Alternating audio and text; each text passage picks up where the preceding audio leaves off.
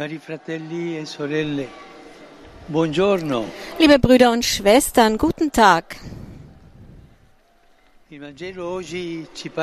Das heutige Evangelium erzählt uns von einem König, der für seinen Sohn ein Hochzeitsfest ausrichtet. Er ist ein mächtiger Mann, vor allem aber ein großzügiger Vater, der dazu einlädt, an seiner Freude teilzuhaben. Die Güte seines Herzens zeigt sich im Besonderen darin, dass er niemanden zwingt, sondern alle einlädt, auch wenn er damit eine Ablehnung riskiert. Wohlgemerkt, er bereitet ein Festmahl vor und bietet aus freien Stücken eine Gelegenheit zur Begegnung, zum Feiern an. Und das ist auch das, was. Gott für uns bereithält. Ein Festmahl, um in Gemeinschaft mit ihm und unseren Brüdern und Schwestern zu sein. Wir, wir alle sind also. Gottes geladene Gäste. Aber ein Hochzeitsmahl erfordert unsere Zeit und unsere Beteiligung. Es erfordert ein Ja zur Einladung zu gehen, ihr nachzufolgen. Gott lädt uns ein, aber er überlässt uns die Entscheidung. Das ist die Art Beziehung, die uns der Vater anbietet. Er ruft uns auf, bei ihm zu sein und gibt uns die Möglichkeit, diese Einladung anzunehmen oder auch nicht. Er bietet uns keine Beziehung an, die Unterwerfung ist, sondern eine Beziehung der Vater- und Sohnschaft, die von unserer freien Zustimmung abhängt.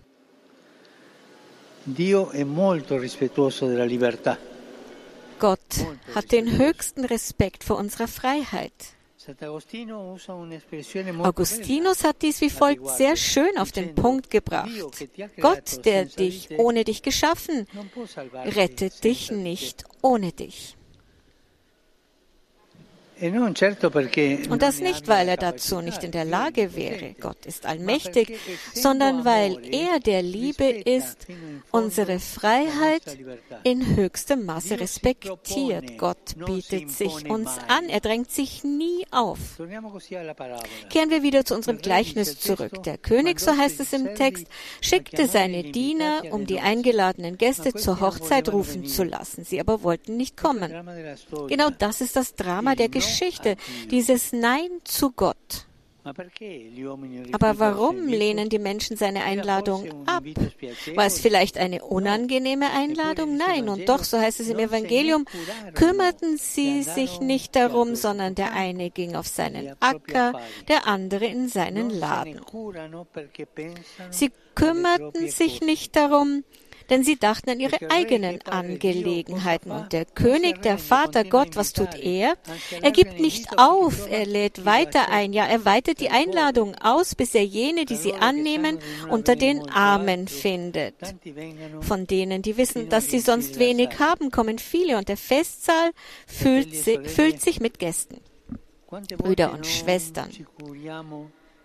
Wie oft hören wir nicht auf die Einladung Gottes, weil wir mit unseren eigenen Dingen beschäftigt sind? Wie oft mühen wir uns ab, freie Zeit für uns zu finden. Heute aber lädt uns Jesus ein, die Zeit zu finden, die befreit. Die Zeit, die wir Gott widmen sollen, der unsere Herzen leicht macht und sie heilt, der Frieden, Zuversicht und die Freude in uns wachsen lässt, die uns vor dem Bösen, der Einsamkeit und dem Sinnverlust bewahrt. Ne Es lohnt sich, denn es ist gut. Es ist schön, beim Herrn zu sein, ihm Raum zu geben. Und wo? In der Messe, im Hören des Wortes, im Gebet und auch in den Werken der Nächstenliebe, wenn man nämlich den Schwachen und Armen hilft, einsamen Gesellschaft leistet, wenn man den Bittenden zuhört, wenn man Leidende tröstet, ist man beim Herrn, der in den Bedürftigen gegenwärtig ist. Viele denken jedoch, dass diese di Dinge. Zeitverschwendung sind und schotten sich in ihrer eigenen privaten Welt ab. Das ist E traurig. tristezza. Und das führt zur Traurigkeit. Wie viele traurige Herzen. Und warum sind sie traurig? Weil sie in sich selbst verschlossen sind. Fragen wir uns also, wie reagiere ich auf die Einladungen Gottes? Welchen Raum gebe ich ihm in meinen Tagen?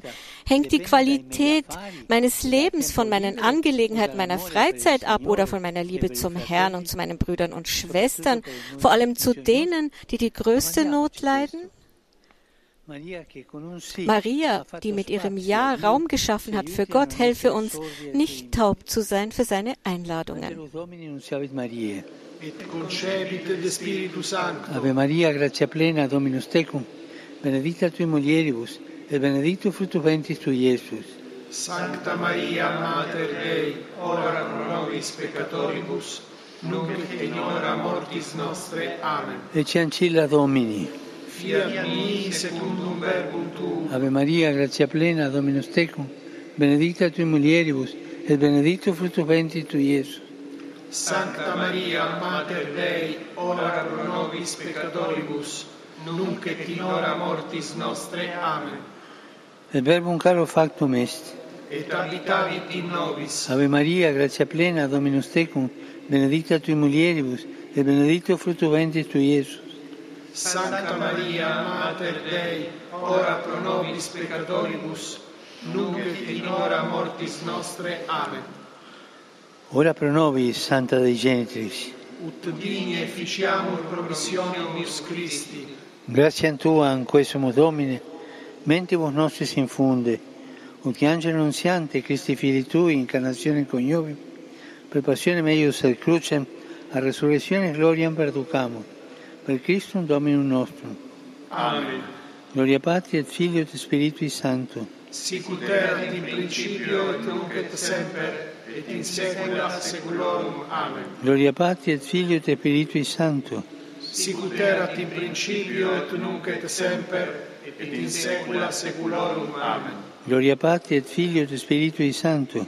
Sicut erat in principio et nunc et semper, et in saecula saeculorum. Amen. Pro fidelibus defuntis, requiem aeternam dona eis Domine, Et lux perpetua lucea Teis. requiescant in pace. Amen. Sit nomen Domini benedictum, Ex hoc nunc et usque in saeculum, aiutorium nostrum in nomine Domini. qui fecit caelum et terram. Benedicat vos, omnipotens Deus, Pater et Filius et Spiritus Sanctus. Amen.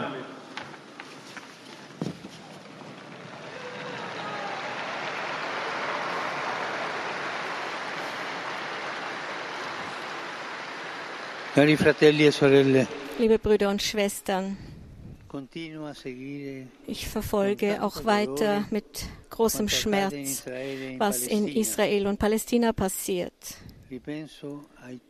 Ich denke an die e vielen.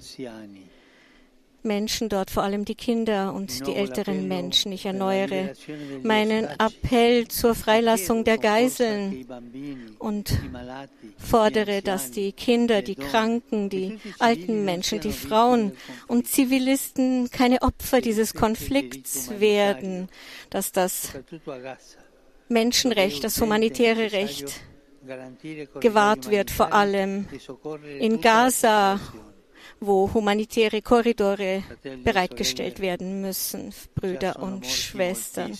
Es sind schon so, so viele Menschen gestorben. Bitte, es darf kein weiteres Blut vergossen werden, weder im Heiligen Land noch an irgendeinem anderen Ort der Welt. Es ist genug. Kriege sind immer eine Niederlage, immer. Das Gebet ist die sanfte Kraft, die der teuflischen Kraft des Hasses, des Terrorismus und des Kriegs entgegengehalten werden kann. Ich lade alle Gläubigen ein, sich der Kirche im Heiligen Land anzuschließen, wo am Dienstag, 17. Oktober, ein Fasten- und Gebetstag eingelegt wird. Und nun beten wir zu Maria. Tu sei benedetta fra le donne e benedetto il frutto del tuo seno, Gesù. Santa Maria, Madre di Dio, prega per noi peccatori, adesso e nell'ora della nostra morte. Amen. Non è venuta meno la mia preoccupazione per la crisi Ich sorge mich auch weiter um die Krise in Bergkarabach, vor allem um die humanitäre Situation der Vertriebenen, die schlimm ist. Und ich appelliere auch für den Schutz der Klöster und Kultstätten in der Region. Ich hoffe, dass die Autoritäten diese Städten schützen werden, die Teil der lokalen Kultur sind, Ausdruck des Glaubens und Zeichen der Geschwisterlichkeit die hilft, auch in der Verschiedenheit gemeinsam zu leben. Heute wurde das apostolische Schreiben über die heilige Therese vom Kinde Jesus und vom heiligen Antlitz veröffentlicht mit dem Titel C'est la confiance. Diese heilige und Kirchenlehrerin hat Zeugnis abgegeben für das Vertrauen zu Jesus und seinem Evangelium. Ich drücke der jüdischen Gemeinde von Rom meine Nähe aus, die morgen des 80. Jahrestags der Nazi-Razzia gedenkt. Ich grüße euch alle, Römer und Pilger aus Italien und vielen Teilen der Welt.